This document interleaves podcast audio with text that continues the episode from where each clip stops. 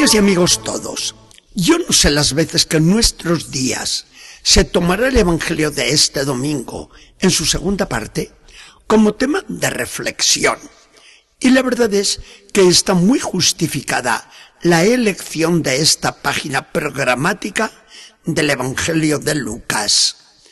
Aunque no solemos hacer tanto caso de la primera parte, y eso que es bella y aleccionadora en grado sumo. Nosotros nos vamos a fijar en las dos partes, pero empezando por la segunda. Jesús quiere iniciar su ministerio de Galilea y empieza con una visita a su pueblecito de Nazaret. Se reúne el sábado toda la gente en la sinagoga.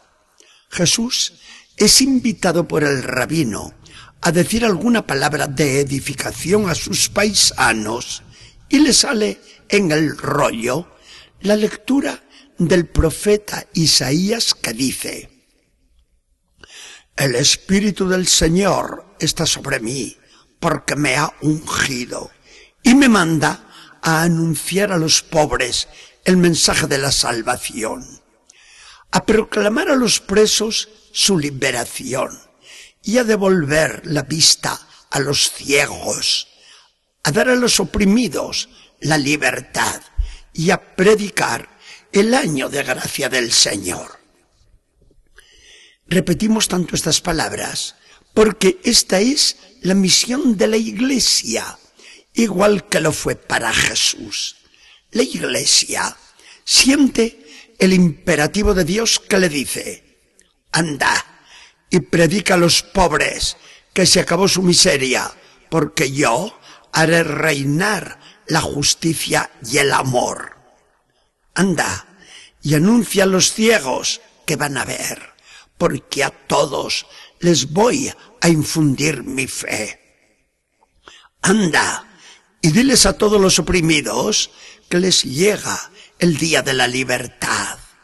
Anda y proclama que ha llegado el día de la salvación para todos, que voy a barrer la inmundicia del pecado, que Satanás, el príncipe de este mundo, va a ser echado fuera, que llega el reinado de Dios, que se les abren a todos las puertas del cielo.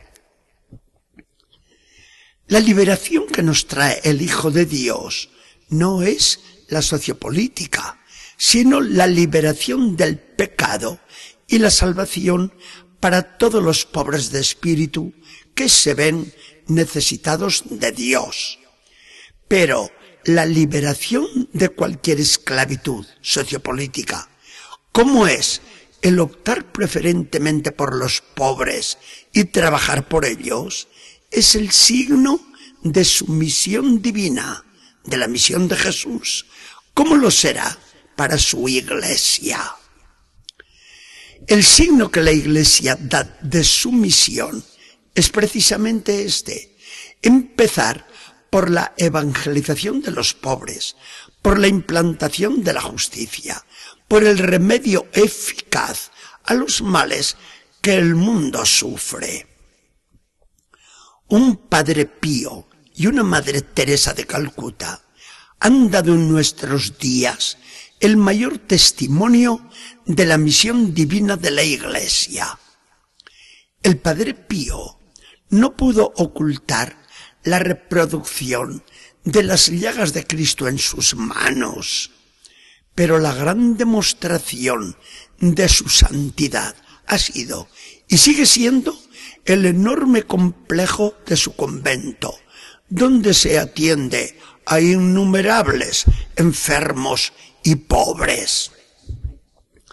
La Madre Teresa, sin milagros llamativos, pero con su darse a los más pobres entre los pobres, ha sido la mayor evangelizadora que nos ha tocado conocer.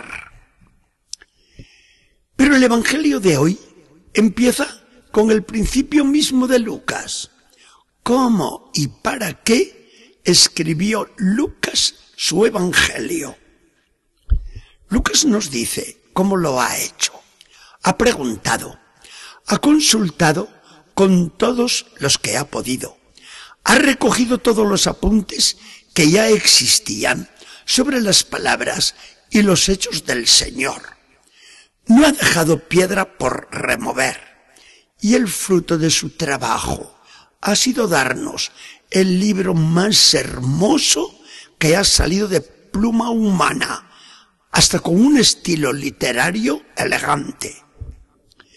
En este libro del Evangelio de Lucas destaca sobre todo la bondad, la misericordia, la compasión de Jesucristo con los más pobres, los pecadores, y la elegancia del Señor con la mujer, tan marginada en el ambiente cultural de aquel tiempo. Y lo ha trabajado así, nos lo dice el mismo Lucas, para que nuestra fe tenga un fundamento sólido y sepa a qué atenerse en las dudas. Qué lección la que nos enseña Lucas en este prólogo de su libro. El Evangelio no se le cae de las manos al cristiano.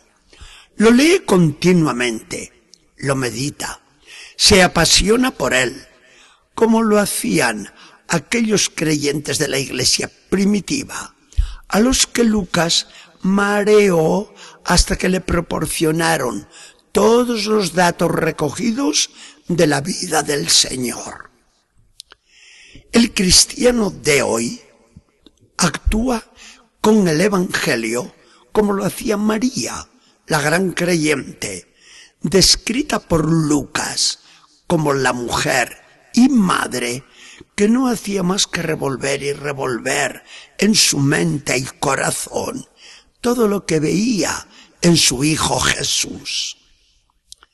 El cristiano sabe tomar el Evangelio y leído un párrafo cualquiera, un hecho o una simple palabra del Señor, le da vueltas y vueltas en su mente.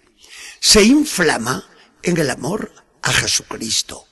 Entabla con él amigable conversación sobre lo que ha leído.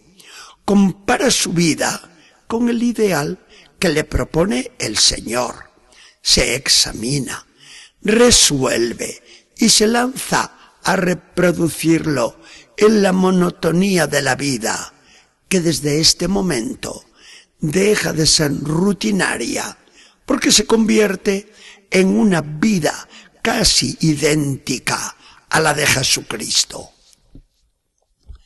Hoy aprendemos unas lecciones apasionantes de verdad.